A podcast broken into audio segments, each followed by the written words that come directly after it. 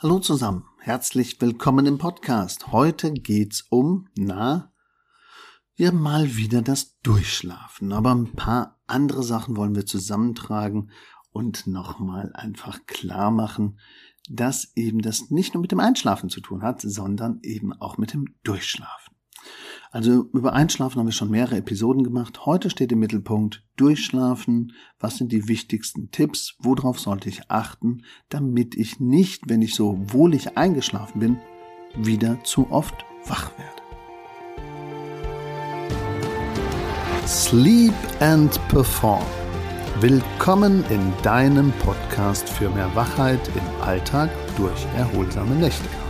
Mein Name ist Markus Kamps. Ich bin seit über 20 Jahren Schlafberater aus Leidenschaft und dein Sleep Performance Coach und wünsche dir nun viel Spaß bei den Episoden. Hallo zusammen, heute geht's um ständige Gründe zum Aufwachen, also Durchschlafen oder der Durchschlafeffekt. Was kann da alles los sein? Also generell ist es ja so, das Szenario kennt jeder. Kaum liegst du im Bett und bist weggedämmert und mit Leichtigkeit vielleicht sogar eingeschlafen. Das geht vielen so, aber natürlich gibt es auch diejenigen, die nicht abschalten können und schlecht einschlafen. Die können sich andere Episoden anschauen oder eben anhören. Doch dann wacht man unerwartet auf und scheinbar ohne Grund mitten in der Nacht. Und ähm, ja, natürlich kann das Wetter eine Rolle spielen, natürlich kann auch der Kopf eine Rolle spielen, aber wir wollen das genauer mal anschauen. Vielleicht geht's dir ja auch so. Wenn das öfter vorkommt, dann ist das schon krass. Laut einer TK-Studie, also der Technikerkrankenkasse, fühlen sich 40 Prozent der Deutschen nach dem Aufwachen nicht gut ausgeruht. Bei Frauen lag der Anteil sogar bei 45 Prozent. Und Aufwachen ist aber eigentlich ja normal ein gewisses Aufwachen ist vollkommen normal. Also bis zu 25, 28 Mal wacht jeder Mensch jede Nacht auf, guckt ganz kurz so ein bisschen rum, äh, stört mich was, ist irgendein Störfaktor da, ja, nein, löschen, weiterschlafen. Das ist ja unser normales Ding, weil wir ja so gepolt sind aus der Vergangenheit. Als wir noch Neandertaler waren, musste man vielleicht auf den Säbelzahntiger achten oder auf andere Dinge. Heute schaut man eben, ist es warm, ist es kalt, ähm, kommt irgendwas an, äh, wie ist es hell, ist es dunkel, laut, leise, drückt mich was, Seelenheil, all diese Dinge. Und das wollen wir uns jetzt mal ein bisschen genauer anschauen. Also, was kann denn so ein Grund sein, um wach zu werden? Also ein häufiger Grund ist Stress, Zeitdruck, Hektik. Die begleiten uns häufig den ganzen Tag und lassen uns nachts nicht schlafen. Und auch Probleme führen dazu, dass wir nachts wach liegen und uns den Kopf zerbrechen. Und medizinische Studien belegen den Zusammenhang zwischen Dauerstress und Schlafstörung. Und wenn ich dann schon eingeschlafen bin, dann kommt aber irgendwann, ja, vielleicht sogar zwischen zwei und drei Uhr, das Kopfkino und sagt, hallo, ich bin noch da, Du hast mit mir nicht geredet, du hast kein Tagebuch gemacht, du hast mit dem Partner nicht gesprochen, du hast das alles noch in der Birne. Ich mach dich wach, ich will reden. Also im Geist. Das ist ein großer Grund, warum viele Leute wach werden. Also hier natürlich darauf achten, vielleicht ein bisschen vorher zu überlegen, was kann ich da machen, wie kann ich da mit umgehen. Und die Methode Tagebuch schreiben ist natürlich super. Dann noch Alkoholkonsum vor dem Schlafengehen. Der Konsum von Alkohol unmittelbar vor der Schlafenzeit oder sogar einige Stunden vorher kann bei sensiblen Leuten dazu führen, dass sie sich zwar schläfrig fühlen, ganz klar, aber das Durchschlafen wird schlechter. Also es ist ein Schlafkiller oder ein Schlafräuber, wie wir sagen. Und es kann auch die Tiefe des Schlafes und des REM-Schlafs, also der Traumschlaf, verändern. Und das ist ja wichtig für uns, sowohl geistige Erholung wie auch körperliche Erholung. Und wenn wir dann ständig wach sind oder an der Wachgrenze sind und die Leber dann vielleicht noch alles verarbeiten muss, dann bin ich wieder so um drei, halb vier unterwegs und kann dann praktisch nicht loslassen. Und das vertreibt mir dann die komplette Normalschlafzeit und ich bin dann nicht mehr so, dass ich gut und erholt durchschlafe und ein tiefes Gefühl habe, sondern ich bin dann ständig wach. Und dann muss ich vielleicht sogar auch noch, Punkt drei häufig auf die Toilette. Wer nachts mindestens zweimal aufwacht, um zur Toilette zu gehen, hat möglicherweise eine überaktive Blase. Auch das kann man untersuchen. Oder nächtliche Blasenschwäche. Es kann aber auch an Schlafapnoe-Syndrom liegen. Also diese Atemaussetzer während der Nacht, die machen auch so einen Impuls und dann weiß man manchmal, oh, da ist jetzt Druck auf der Leitung, da muss ich gehen. Und ja, das Trinkverhalten wird meistens falsch gemacht. Den ganzen Tag wird nichts getrunken, aber abends, da wollen dann alle praktisch nochmal zweieinhalb Liter trinken, weil sie gemerkt haben, ich war ja nicht so, ähm, dass ich wirklich richtig was getrunken habe. Und das ist natürlich nicht so toll. Also man muss da ein bisschen darauf achten, wie das mit dem Trinkverhalten ist. Und Beine überschlagen wäre auch schlecht. Da hilft meistens dann ein guter Lattenrost mit einer Beinverstellung oder ein Kniekissen, um ein bisschen anders, lockerer im Bauchraum zu liegen. Also gerade als Seitenschläfe.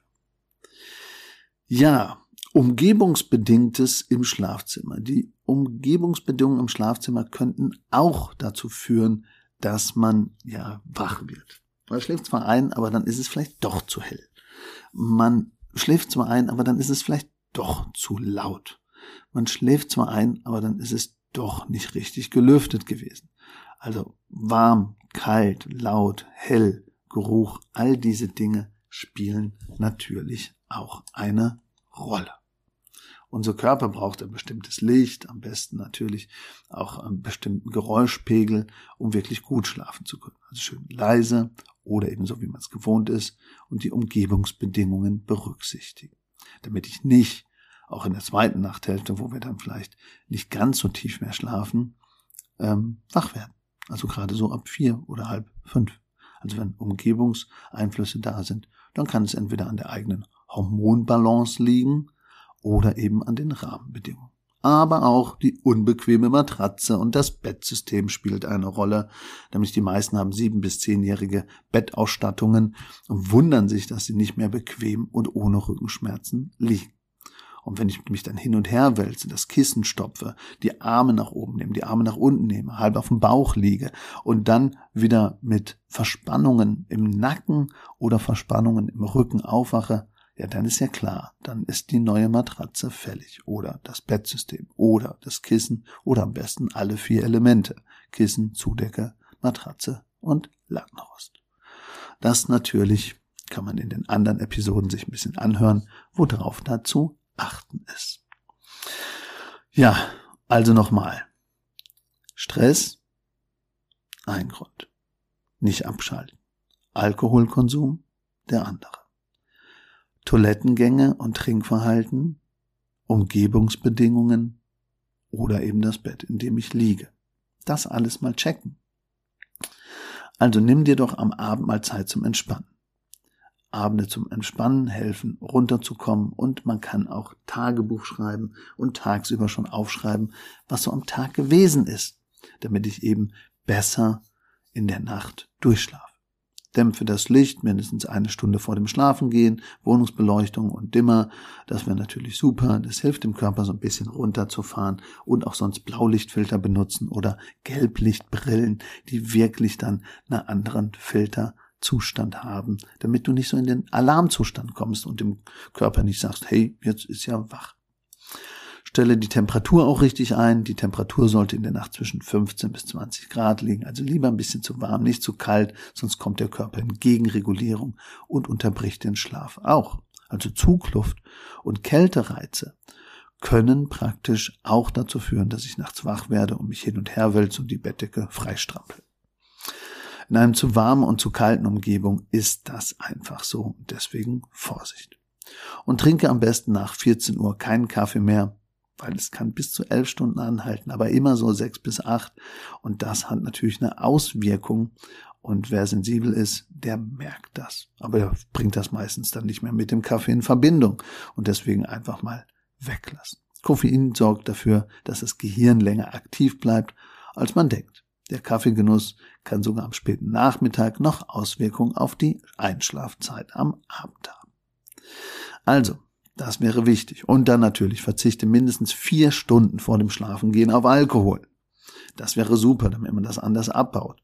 Also um wirklich auszuschließen, dass es von dem Alkohol kommt, einfach mal die negativen Auswirkungen von Alkohol eingrenzen und probieren, wenn ich das Glas Rotwein trinken will, vier Stunden vor dem zu Bett gehen. Oder dann eben länger aufbleiben und mal schauen, ob es andere Auswirkungen hat, damit der Körper genügend Zeit hat, damit umzugehen und es eventuell abzubauen. Und trinke vor dem Schlafengehen einfach weniger. Man kann ja im Grunde genommen auch vorher genügend Wasser trinken und dann eben ab 18, 19 Uhr eben weniger. Also den Konsum mit Stimulantien auch einschränken, so wie Koffein, Nikotin, Medikamente. Das beeinflusst alles den Schlafrhythmus negativ und den Lebensstil etwas weniger stressig machen und vielleicht auch Störfaktoren von Geräuschen, Licht und so weiter meiden. Das wären die Grundlagen, die ich unbedingt angehen sollte. Also danke nochmal für eure Impulse. Wir wollten aus der Sicht nochmal ein paar Sachen zusammentragen.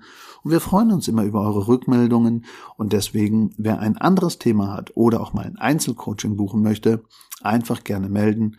Bei den E-Mail-Adressen oder bei den Shownotes gibt's Kontaktmöglichkeiten. Und ansonsten unter markuskamps.de oder schlafkampagne.de.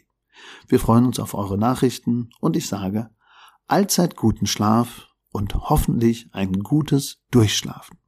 Alles andere in den anderen Episoden. Ciao, ciao, euer Markus Kamps, Schlafberater aus Leidenschaft.